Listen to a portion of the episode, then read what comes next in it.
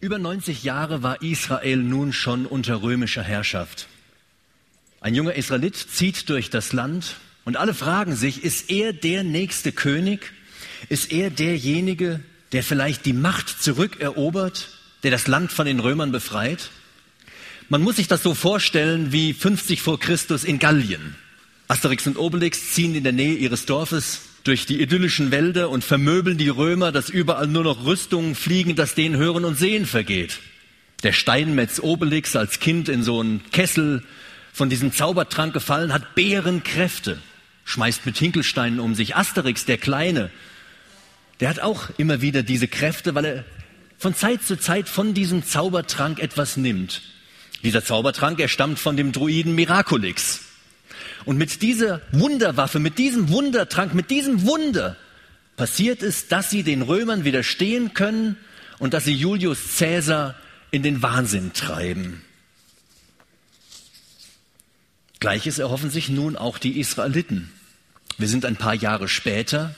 Diesmal ist es keine Geschichte von René Goscinny, sondern es ist bittere Wirklichkeit. Das römische Reich, es reicht rund um das Mittelmeer und somit geht es auch über das Gebiet des heutigen Israel. Die Hauptstadt Jerusalem ist besetzt. Die Römer haben alles fest im Griff. Und das Ganze sieht sehr, sehr chancenlos aus. Da kann keiner etwas unternehmen. Jetzt braucht es ein Wunder. Ein Wunder, dass man von den Römern befreit werden kann. Ganz Israel sehnt sich nach dieser Rettung. Aber dieses Wunder, es fehlt. Die gottesfürchtigen Israeliten, sie warten darauf. Das Alte Testament hat ihnen einen Retter angekündigt. Seine Herrschaft soll ewigen Frieden in das Land bringen. Sein Königreich soll ewig Bestand haben. Israel, Israels Hoffnung ist das Eingreifen von Gott selber und dem von ihm eingesetzten König. Ist Jesus Christus der Sohn Gottes, dieser König? Ist er derjenige, auf den man wartet? Bist du der oder müssen wir auf einen anderen warten? Er zog rund drei Jahre durch das Land mit göttlichen Kräften, heilte er Kranke, er tat Wunder, er stellte sich gegen die Unterwelt, herrschte über die Naturgewalten und niemand konnte sich ihm entgegenstellen. Obwohl die religiöse Führung, die guckte schon ein wenig mit Argwohn auf ihn und auch die politische Führung das fing ja schon bei seiner Geburt an, hatte das nicht so gerne, dass da ein neuer König anvisiert wurde. Zu seiner Gefolgschaft gehörten eine ganze Menge Menschen. Zwölf ganz besondere waren dabei. Eine Gruppe von zwölf Männern, die nahm er beiseite, um ihnen vieles zu erklären. Diese zwölf sollten erfahren, wie er die Herrschaft über sein göttliches Reich antreten wird. Diesen zwölf kündigt er an, wir gehen jetzt nach Jerusalem hinauf kam jetzt der Zeitpunkt, die Hauptstadt einzunehmen? War die Zeit jetzt reif, den Römern das Fürchten zu lehren und sie nach Strich und Faden zu vermöbeln? Würde er sie erschlagen, rausschmeißen, wegjagen, Israel befreien? Er war doch der Mann, der täglich Wunder tat, der ständig etwas Wunderbares tat. Da hatte doch eine ganze Armee von Römern überhaupt keine Chance, gegen ihn etwas auszurichten. Ein Haken hier, eine Keule da. So wie bei Asterix und Obelix. Natürlich wäre ihm das möglich gewesen, aber seine Jünger waren niedergeschlagen. Sie jubelten nicht. Die Worte blieben ihnen im Hals stecken. Sie dachten nicht mehr daran, dass er den Thron besteigen würde, um allen zu zeigen, dass er der angekündigte König ist. Sie dachten auch nicht mehr daran, dass sie zu Fürsten in diesem neuen Reich gemacht würden. Das, was er seinen Jüngern in unserem Bibeltext um den es heute geht, das, was er ihnen da schon mindestens zum dritten Mal ankündigt, war alles andere als das, was sie sich wünschten. Er machte ihnen einen breiten und tief schwarzen Strich durch die Rechnung. Er würde nicht einen einzigen Römer aus der Rüstung prügeln, niemanden aus dem Lande schmeißen. Stattdessen würde man ihn umbringen. Anstatt ihn anzuerkennen und zu krönen, würde sein eigenes Volk ihn nehmen ihn rausschmeißen, den Römern übergeben und sagen, richtet den hin. Das kann doch nicht wahr sein. Das kann doch nicht Gottes Plan sein. So kann er sein Volk nie retten. Das ist alles verkehrt.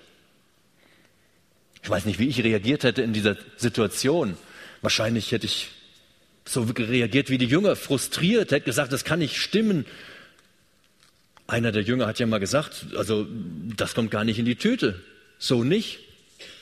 Da wurde er von Jesus getadelt. Nee, das muss so sein. Genau so und nicht anders. Es half überhaupt nichts. Er ging geradewegs, ja fast fanatisch, seinen Weg nach Jerusalem, obwohl er genau wusste, dass die ganze Mission schief geht. Mission impossible. Sie war wirklich unmöglich. Sie ging schief. Gottes Sohn wird ans Kreuz genagelt. Gottes Sohn am Kreuz? Das passt ja auch heute nicht mehr so ganz in die Zeit. Das Kreuz ist altmodisch. Es soll die Religionsfreiheit stören, hat das Bundesverfassungsgericht ja 1995 festgestellt. In diesem Kruzifix-Urteil ist das auch dann niedergeschrieben worden. Da heißt es, die Anbringung eines Kreuzes oder Kruzifixes in den Unterrichtsräumen einer staatlichen Pflichtschule, die keine Bekenntnisschule ist, also keine christliche Schule, verstößt gegen Artikel 4 Absatz 1 Grundgesetz. Gott ja, aber bitte ohne Kreuz. Kreuz passt nicht. Überholt. Wir wollen es weder sehen, noch wollen wir darüber reden. Wenn Gott nicht so handelt, wie wir uns das vorstellen, dann schieben wir ihn schnell beiseite. Ein Gott, der nicht passt, kommt weg. Wir wollen den Gott so haben, wie wir ihn haben wollen. Wir basteln ihn uns wie so ein Weihnachtskrippen, Bastelbogen ausschneiden, Falten kleben. So ist Gott. So hätte ich ihn gerne. Ein Lämpchen drüber, ein bisschen Salz drüber gestreut, das sieht schön aus wie Schnee. Ein Weihnachtsbaum dahinter.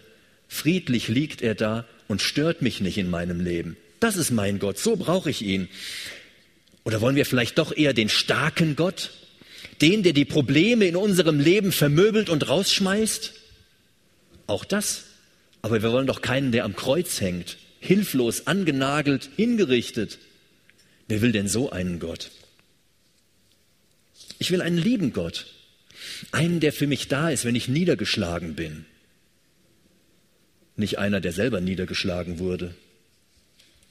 Ein Gott muss stark und mächtig sein. Und der Gott der Bibel, der schafft es ja nicht mehr, seinen eigenen Sohn zu beschützen. Wie will er sich denn dann um mich kümmern, mit meinen ganzen Problemen und Sorgen, mit meinen Fragen? Trotz dieser herben Enttäuschung gingen die Jünger mit, ohne zu begreifen, ohne zu wissen, wie es weitergehen sollte. Voller Sorge, natürlich auch voller Angst. Es lag schon eine dunkle Stimmung über ihnen. Und trotzdem gingen sie mit, weil sie ihrem Herrn Jesus vertrauten. Sie vertrauten darauf, dass der Weg, den er geht, auf jeden Fall richtig ist. Wenn das ein Weg Gottes war, muss dieser Weg doch irgendeinen Sinn machen. Denn hinter Gottes Wegen steht immer ein Sinn. Gott hat einen Plan für die Menschheit. Von der Schöpfung bis zur Apokalypse, vom Anfang bis zum Ende. Er hat einen Plan für die gesamte Menschheit. Und zu diesem Plan gehört das Kreuz. Im Mittelpunkt dieses Planes steht der Mensch. Und dafür braucht er das Kreuz. Das ist sein Plan. Also war die Kreuzigung des Sohnes Gottes kein Unfall. Sie war von Anfang an geplant, bevor die Welt geschaffen wurde seit Hunderten von Jahren von Gottes Propheten angekündigt, im Alten Testament in vielen Details festgehalten. Ein paar hatte ich mir aufgeschrieben. Sein Verrat durch einen Freund, das Bestechungsgeld, Prozessdetails, die Folter, seine Leiden, wie die Soldaten ihn behandelt haben, was sie mit seinen Klamotten angestellt haben. Jede Menge Details über sein Sterben, auch über die Jünger wird berichtet. Als Jesus auf diese Erde kam, war sein Weg nicht nur so ganz grob vorgezeichnet, geh da mal runter, kümmere dich mal um deren Probleme, schmeiß alles raus, was nicht dahin gehört. Sein Weg war detailliert vorgezeichnet. Und durch Psalm 40 erklärt uns Jesus selber, hier bin ich. Im Buch des Gesetzes ist von mir die Rede. Es erfüllt mich mit Freude, das zu tun, was mein, meinem Gott gefällt. Er ist der Sohn Gottes. Er hat ein unumstößliches Ja zu Gottes Plänen.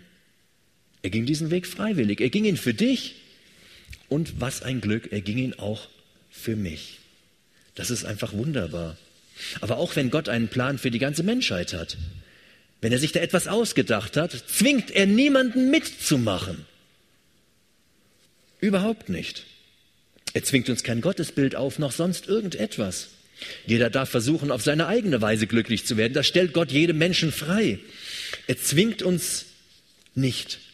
Hätte er es anders gewollt, dann hätte er die Augsburger Puppenkiste gegründet, wo alles so an Fäden, aber die ist ja mittlerweile auch schon out. Eine virtuelle Welt hätte er sich geschaffen, wo er alles lenken und leiten kann, wie es ihm gefällt. Und wenn er keinen Bock mehr hat, schaltet er ab. Aber das hat er nicht getan, das wollte er so nicht. Er wollte nicht die Menschen steuern. Er hat uns geschaffen mit einer Unabhängigkeit, mit einem freien Willen, zu entscheiden, was wir wollen, ohne dass er uns etwas aufzwingt. Aber er bietet uns etwas an. Und das ist das Kreuz. Das Kreuz bietet er uns an. Und über das Kreuz seine Freundschaft. Das kannst du ausschlagen, wenn du willst.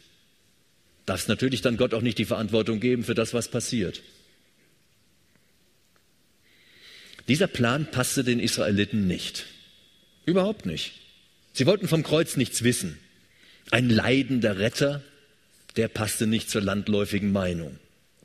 Er passte nicht zu ihrem Bibelverständnis. Wenn sie im Alten Testament lasen von den Leiden, von den Problemen, von diesen ganzen Sachen, dann haben sie gedacht, das ist bestimmt für irgendeinen so Propheten da reingeschrieben oder das betrifft das, das Volk Gottes. Ja, wir leiden ja immer, wir sind ja die Leidtragenden, doch nicht der Retter, der kommen wird. Warum? Warum haben sie das nicht verstanden? Weil sie einfach nicht verstehen wollten, weshalb er hätte sterben sollen. Was für einen Grund sollte das haben, dass Jesus Christus sterben sollte? Wofür sollte das gut sein? Als Opfer für Sünden? Totaler Blödsinn. Warum sollte sich ihr König für Menschen opfern? Etwa um ihre Schuld zu bezahlen, um ihre Sünden zu tilgen? Sie hatten doch das Gesetz, da stand doch drin, wie man sich verhalten muss. Und wenn man das alles tut, dann ist doch alles gut zwischen ihnen und Gott, zwischen uns und Gott, zwischen jedem Menschen und Gott. Man muss doch nur das machen, was Gott will. Halte ich daheim die Füße still, dann sagen meine Eltern auch, braver Junge, alles ist gut. Wenn ich in der Firma keine Probleme mache, tu das, was der Chef will, dann sagt doch auch der Chef, alles gut. Wenn ich das tue, was Gott will, sagt Gott doch auch, alles gut. Sie brauchten keinen anderen, der ihre Schuld bezahlt. Das macht keinen Sinn. Heute herrscht in der Regel ja das gleiche Unverständnis. Sünde hält man für antiquiert. Was ist Sünde? Braucht keiner mehr. Veraltet. Die Moralvorstellungen der Großeltern sind überholt. Die Kirchen sind leer. Ihre Lehre gehört der Vergangenheit an. Solange ich keinen umgebracht habe, wird es ja wohl halb so schlimm sein. Ich halte mich so ein bisschen an allgemeines Recht. Ich bin als Christ geboren, vielleicht bist du getauft, konfirmiert, hast im Abendmahl teilgenommen oder einer Kommunion oder solchen Sachen, zahlst Kirchensteuer oder spendest ab und zu und führst ein anständiges Leben, dann ist doch alles gut. Das ist die landläufige Meinung. Mein Leben und mein Glauben sind okay, Gott muss zufrieden sein. Ich habe ihm nichts getan, warum sollte er mir was tun? Ich komme zurecht, ich brauche keinen Retter am Kreuz. Ich will euch sagen, warum ich doch nicht so einfach zurechtkomme warum ich ein Problem damit habe. Es gibt nämlich ein unüberwindbares und ganz übles Problem zwischen mir und Gott und das ist eben diese Sünde. Wir halten uns nämlich nicht an Gottes Regeln, wir schaffen es nicht, uns an Gottes Regeln zu halten. Hier innen drin irgendwo oder hier irgendwo ist das Herz. Und da passiert so einiges drin. Da kommt so Unmoral, Selbstsucht, Neid, Gier, Streit, Wut, Krieg und lauter so ein Zeug raus. Das entsteht in den Menschen. Wer von euch hat irgendwann in der letzten Woche mal zu irgendeinem gesagt oder gedacht, du Idiot? Vielleicht beim Autofahren, na, da gehen eine ganze Menge Hände hoch, die anderen trauen sich nur nicht. Ja, kann das denn von Gott gewollt sein, dass wir so untereinander? Nee, das kann nicht sein. Diese Schuld, die wir auf uns laden, indem wir nicht so sind, wie Gott das will, diese Schuld führt dazu, dass wir uns von ihm getrennt haben, dass es eine unüberwindbare Trennung zwischen uns und Gott gibt. Einen Berg Schuld. Aber ich will doch Frieden mit meinem Gott haben. Ich will Teil seines ewigen Planes sein. Ich will doch, dass er mein König wird, dass er sich um mich und mein Leben kümmert. Und wie kann ich diese Trennung überwinden? Mit einem guten Leben, indem ich das tue, was in der Bibel steht? Indem ich in eine Kirche oder Gemeinde gehe? Damals wie heute wollen Menschen nicht wahrhaben, dass sie selber nichts dazu beitragen können, dass sie selber diese Trennung nicht überwinden. Wir brauchen ein göttliches Wunder, damit wir diese schuldlos werden können. Denn sie hat sich in unserem Leben eingenistet, wie die Römer damals in Israel oder da rund um die Gallier. Fest eingenistet. Die kann man nicht einfach so wegbringen. Da braucht man jemanden, der kommt und der dagegen etwas unternimmt. Und nur einer ist in der Lage, diese Schuld zu beseitigen. Nur die Methode, mit der er das tut, die kommt uns noch ein bisschen komisch vor. Das Kreuz. Dafür brauchte er das Kreuz. Ein anderer, also Jesus Christus, geht an das Kreuz und er bezahlt dort meine Schuld. Er geht für mich an dieses Kreuz und übernimmt mein Todesurteil. Denn so hat Gott die Welt geliebt, dass er seinen einzigen Sohn in den Tod gibt, damit jeder, der an ihn glaubt, nicht verloren geht, sondern ewiges Leben hat. Gott hat seinen Sohn dafür gegeben. Aber damals wie heute passt den Menschen das Kreuz nicht. Der Leidensweg Christi erreicht vielleicht noch für einen Kinofilm. Das sind Bilder aus dem Film. Jesus Christus wäre es mit Sicherheit anders auch viel lieber gewesen. Er war ja nicht nur Gott, er war ja gleichzeitig auch Mensch. Und das fiel ihm nicht einfach. Das war nicht leicht für ihn. Das war kein toller Weg, den er gehen musste.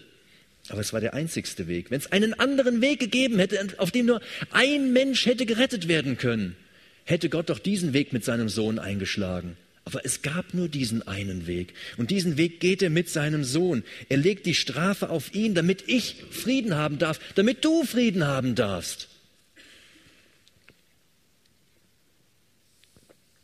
Der gekreuzigte Jesus, er ist wie ein Rettungsring.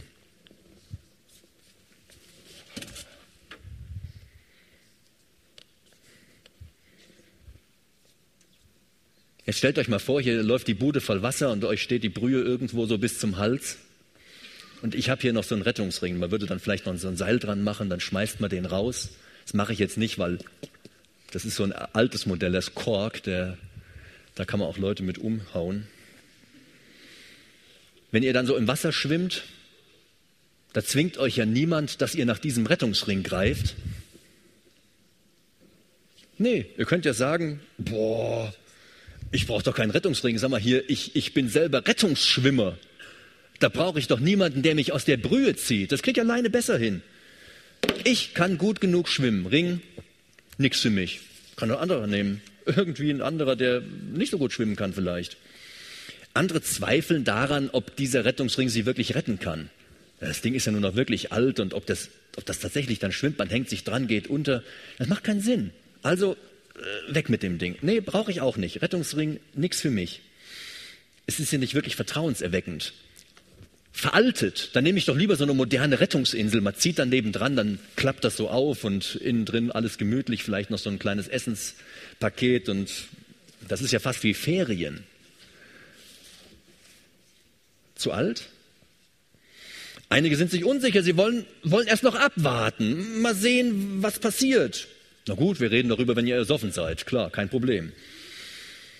Ja, und andere, die sind wieder total davon überzeugt, dass Rettungsringe Humbug sind. Es ist mit Sicherheit nur eine Erfindung, um Geld zu machen. Und deswegen überreden sie auch noch dann ihre Freunde und sagen, komm, lass die Finger davon.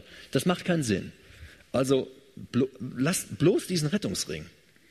Und dann gibt es ja auch die vielen, die haben Spaß am Baden. Die sagen, klar, steht mir das Wasser bis zum Hals, aber erstmal will ich Spaß haben, ein bisschen planschen und äh, vielleicht schwimmt eine Tube Shampoo vorbei, dann kann ich mich auch nochmal und naja, ich nutze das einfach mal aus, ich, ich koste das richtig aus, ich genieße das ein bisschen. Rettungsring brauche ich nicht. Habe ich momentan nichts mit zu tun. Leute, es wundert mich nicht, dass unser Bibeltext sagt, die Jünger begriffen von all dem nichts.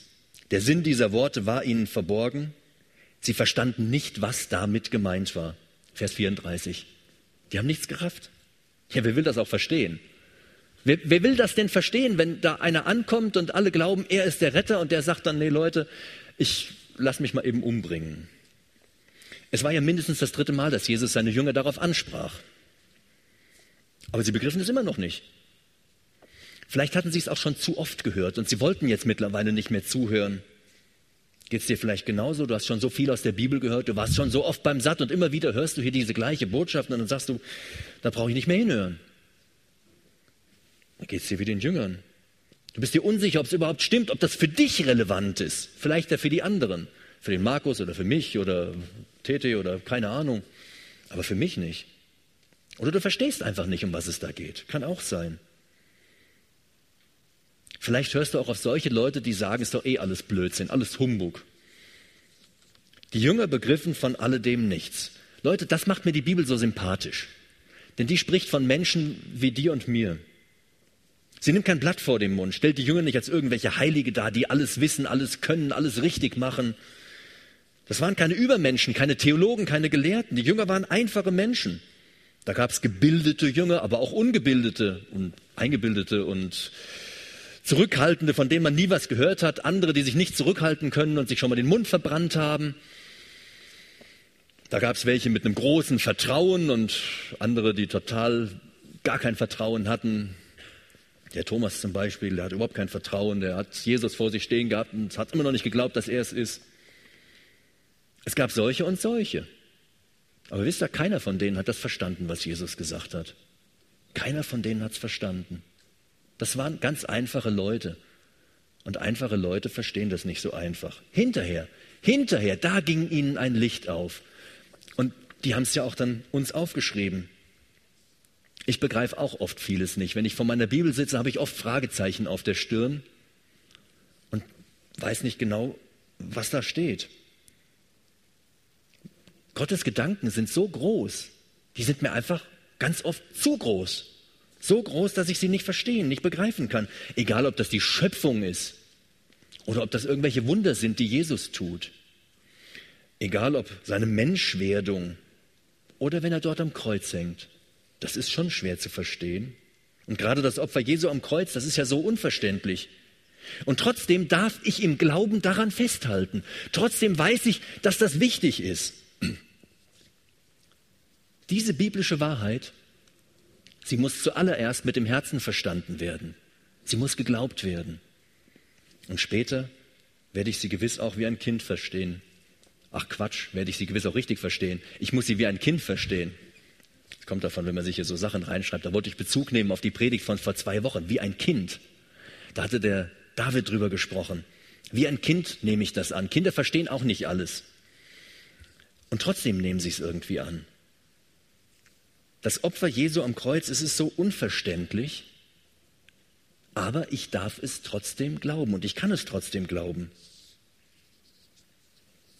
Dieses Kreuz, es ist die Brücke zwischen Himmel und Erde, zwischen Gott und Mensch, das Angebot Gottes an dich und mich. Und das Unbegreiflichste an diesem Kreuz, finde ich, ist, dass Jesus für mich gestorben ist. Dass er sich dort an das Kreuz hängt obwohl ich das gar nicht verdient habe. Ich habe nichts dazu beigetragen.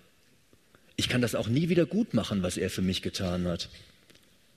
Ich bin auch immer noch voller Fehler und Probleme. Aber trotz alledem geht er an das Kreuz, um mich zu retten. Warum ausgerechnet mich?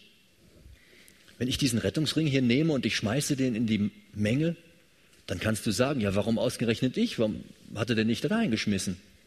Warum bin ich dran? Warum macht er das mit mir? Warum schmeißt ihr mir den Rettungsring zu? Du greifst einfach danach. Wenn du deine Not erkennst, greifst du nach dem Rettungsring und fragst nicht erst. Und so darfst du das auch mit dem Kreuz Jesu machen. Einfach danach greifen, einfach glauben. Glaube daran, dass er dich durchs Kreuz rettet. Denn nur durch dieses Wunder gibt es für dich Rettung. Jetzt denkst du vielleicht, na gut, Glaube, Glaube, Glaube, mir fehlt der Glaube. So viel Glauben habe ich nicht. Also wir gehen jeden Tag irgendwelche Schritte im Glauben und Vertrauen. Ich schalte meinen Computer ein, ich raff auch nicht immer das, was der macht und trotzdem arbeite ich damit. Das hält mich doch nicht davon ab, nur weil ich nicht alles verstehe, das Ding zu nutzen. Ich habe in Physik vielleicht nicht aufgepasst und trotzdem schalte ich das Licht ein ohne dass ich so genau weiß, was da passiert. Ich weiß, es wird hell, das reicht mir. Das Ergebnis, das ist doch gut. Ich nehme, wenn das nötig ist, Medikamente ein. Ich habe von Medizin überhaupt keine Ahnung. Aber ich vertraue doch darauf, dass, dass mir das hilft, dass es gut für mich ist, dass mich das rettet. Wir machen das jeden Tag mit so vielen Sachen. Ich fahre Auto, obwohl ich schon, erzähl's nicht weiter, schon einen, einen ganzen Teil von diesen komischen Verkehrsregeln vergessen habe. Das ist ja schon eine Weile her mit meinem Führerschein. Da gibt es Schilder, vielleicht sind die auch in der Zwischenzeit erfunden worden oder ich habe sie vergessen. Ich fahre ja trotzdem Auto. Auch wenn ich nicht alles verstehe, steige ich in mein Auto und fahre trotzdem. Und stellt euch vor, ich mache sogar eine Steuererklärung. Und das ist das Abgedrehteste. Da habe ich gar keine Ahnung von. Warum, warum stellen wir uns so an, wenn es um den Glauben an die Bibel geht? Wir machen tausend Sachen in unserem Leben, ohne dass wir alles darüber wissen. Und hier wissen wir schon so viel drüber. Und trotzdem sagen viele Leute immer noch, oh, das reicht mir nicht, da muss ich noch mehr wissen. Ja, dann wende das mal auf alles andere an, was du so tust. Tu nur das, wo du alles drüber weißt. Wahrscheinlich bist du morgen schon verhungert. Was sollte mich also daran hindern, Gott zu vertrauen? Er bietet diesen Rettungsring doch jedem an. Da ist keiner ausgeschlossen. Das ist kein limitiertes Angebot. Das gilt auch dir, wenn du magst, wenn du möchtest. Du kannst es annehmen. Gott hat für jeden diesen Rettungsring. Und der Glaube an seine Rettung, der wird dich befreien von Schuld und Sünde. Und wenn du dich nicht dazu entscheidest, diesen Rettungsring anzunehmen, dann ist die Sache zwischen dir und Gott eben nicht geklärt dann hast du deine Chance vertan, dann bleibt diese Trennwand da. Stell dir vor, dass du in einem Dauerstreit mit deinem Arbeitgeber bist. Äh, das geht nicht auf, auf Dauer gut. Wenn du in einem Dauerstreit mit Gott bist, das geht genauso wenig auf Dauer gut. Da muss was geschehen. Es gibt noch einen weiteren Aspekt in unserem Bibeltext, der ist ganz wichtig. Vers 33. Da heißt es, dass Jesus auferstehen wird. Er sah über seinen Opfertod am Kreuz hinaus und er ist auferstanden. Er lebt. Petrus, einer dieser zwölf, der hat das gesehen und der schreibt dann später, oder es ist aufgeschrieben, er, er predigt das in Jerusalem, diesen Jesus hat Gott auferweckt, wovon wir alle Zeugen sind. Das ganze Haus Israel wisse nun zuverlässig, dass Gott ihn sowohl zum Herrn als auch zum Christus gemacht hat. Diesen Jesus, den ihr gekreuzigt habt. Er ist auferstanden. Das ist nicht so eine dunkle Geschichte, so Friedhof, alles schwarz und dann stirbt einer und weg. Nein, er ist wieder auferstanden. Die Jünger, die hatten ja Hoffnung, dass er seine Königsherrschaft antritt, dass er sich um ihre Probleme kümmert. Zuerst waren sie enttäuscht, aber dann begriffen sie, er ist tatsächlich ihr König geworden. Nur sein Königreich es ist kein irdisches Königreich, es ist ein göttliches, ein himmlisches Königreich. Nicht nur ein Königreich für Juden, sondern auch ein Königreich für alle anderen Völker auf dieser Erde. Sonst wäre ja das, was wir hier machen, totaler Blödsinn. Dann würden wir abends Pizza essen gehen, anstatt sonntagsabends hier zum Satz zu kommen, gell, Markus? Das ist ein Angebot, das gilt uns. Für jeden von uns. Und deswegen gehen wir hier hin. Und deswegen sind alle hier beim Satt mit dabei und sagen, das wollen wir weitererzählen. Dafür machen wir satt.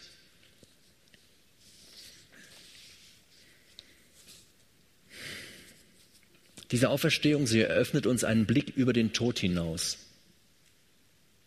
Eine liebe Bekannte hat vor längerer Zeit mit uns telefoniert. Wir sollten uns bald treffen, sagt sie, weil ich nicht weiß, wie lange ich noch lebe. Und vielleicht ist es sowieso das letzte Mal, dass wir uns treffen können. Es geht irgendwie schon durch und durch. Wenn jemand so seinen Tod ankündigt, ist das irgendwie eine üble Situation. Übel für Außenstehende und erst recht total übel und unbegreifbar für Menschen, die ganz eng mit ihr zusammen waren. Ihr Ehemann oder auch andere aus der Familie. Aber Anja wirkte total gefasst, getröstet, ja wirklich stark ganz ohne Angst. Und dann hatten wir einen total schönen Abend zusammen und es gab auch wirklich wenig Tränen. Anja war bereit zu sterben, weil ihr Blick über den Tod hinausging, weil sie von der Auferstehung wusste, weil ihre Sache mit Gott geklärt war. Da wir mit Christus gestorben sind, also er am Kreuz, das ist so, als wenn wir da gestorben wären, weil er ja das stellvertretend für sich angenommen hat. Da wir mit Christus gestorben sind, vertrauen wir darauf, dass wir auch mit ihm leben werden. Das sagt uns die Bibel. Wer an ihn glaubt, wer gerettet ist, der wird leben. Der Tod macht Angst, wenn man nicht über den Tod hinausschauen kann. Über das Sterben will ich hier nicht sprechen. Das Sterben ist nicht schön. Aber dann hinterher tot zu sein, bedeutet für einen Christen, dass er aufersteht, so wie Jesus Christus auferstanden ist, dass er dazugehören darf. Jesus Christus erwartet auf uns. Und das hat Anja den Tod, dem Tod die Angst genommen. Deswegen hat sie der ganzen Sache ohne Angst und Schrecken entgegensehen dürfen. Und das nimmt auch mir die Angst vor meinem Tod. Mit Jesus geht über dem Friedhof eine Sonne auf eine neue Perspektive, weil ich weiß, dass zwischen mir und Gott alles geklärt ist, weil ich nach diesem Rettungsring gegriffen habe, weil ich begriffen habe, nur so kann ich aus meiner Schuld und Sünde rausgezogen werden. Und da ist nichts mehr, was zwischen mir und Gott steht. Diese Dauerfeindschaft, die ist beendet. Da gibt es keine Probleme mehr zwischen mir und Gott. Da gibt es immer noch genügend Probleme in meinem Leben. Aber zwischen mir und Gott ist alles geklärt. Er bietet diesen Rettungsring an. Das Wunder der Rettung. Es findet für uns statt. Es findet für mich statt. Aber genauso findet es auch für dich statt. Und deshalb sind wir hier, um euch das zu erzählen. Die Bibel erzählt uns von diesem Wunder. Und vielleicht verstehst du es auch nicht so ganz. Vielleicht hast du Probleme damit. Vielleicht sagst du, boah, das ist mir alles eine Nummer zu groß. Lass dich einfach darauf ein. Hinterher haben die Jünger dann auch irgendwann verstanden, was das alles auf sich hat. Aber vorher waren sie so mutig und haben gesagt, ja, wir gehen mit dir diesen Weg. Wir gehen einfach mit. Sie haben ihm vertraut und sie sind mitgegangen. Sie haben nicht gesagt, jetzt redet er hier irgendeinen Blödsinn und haben umgedreht gesagt, geh du den Weg mal schön alleine. Die Jünger, sie glaubten ihm, sie gingen mit. Das Wunder der Rettung, es findet für uns statt. Und wenn du vielleicht genau diesen Rettungsring von Gott haben möchtest und du hast ihn noch nicht, dann komm hinterher zu uns. Hier unter dem Kreuz werden wieder ein paar von den Mitarbeitern sein. Dann sprich uns darauf an. Frag uns danach. Und wenn du Fragen hast, wir wollen natürlich auch versuchen, sie zu beantworten. Wir wollen nicht sagen, oh, ist doch scheißegal, was du für eine Frage hast, du musst sie einfach nur glauben. Wir werden bemühen uns, werden uns bemühen, deine Fragen zu beantworten. Aber eines musst du selber machen. Du musst danach greifen und du musst Gott dein Vertrauen schenken.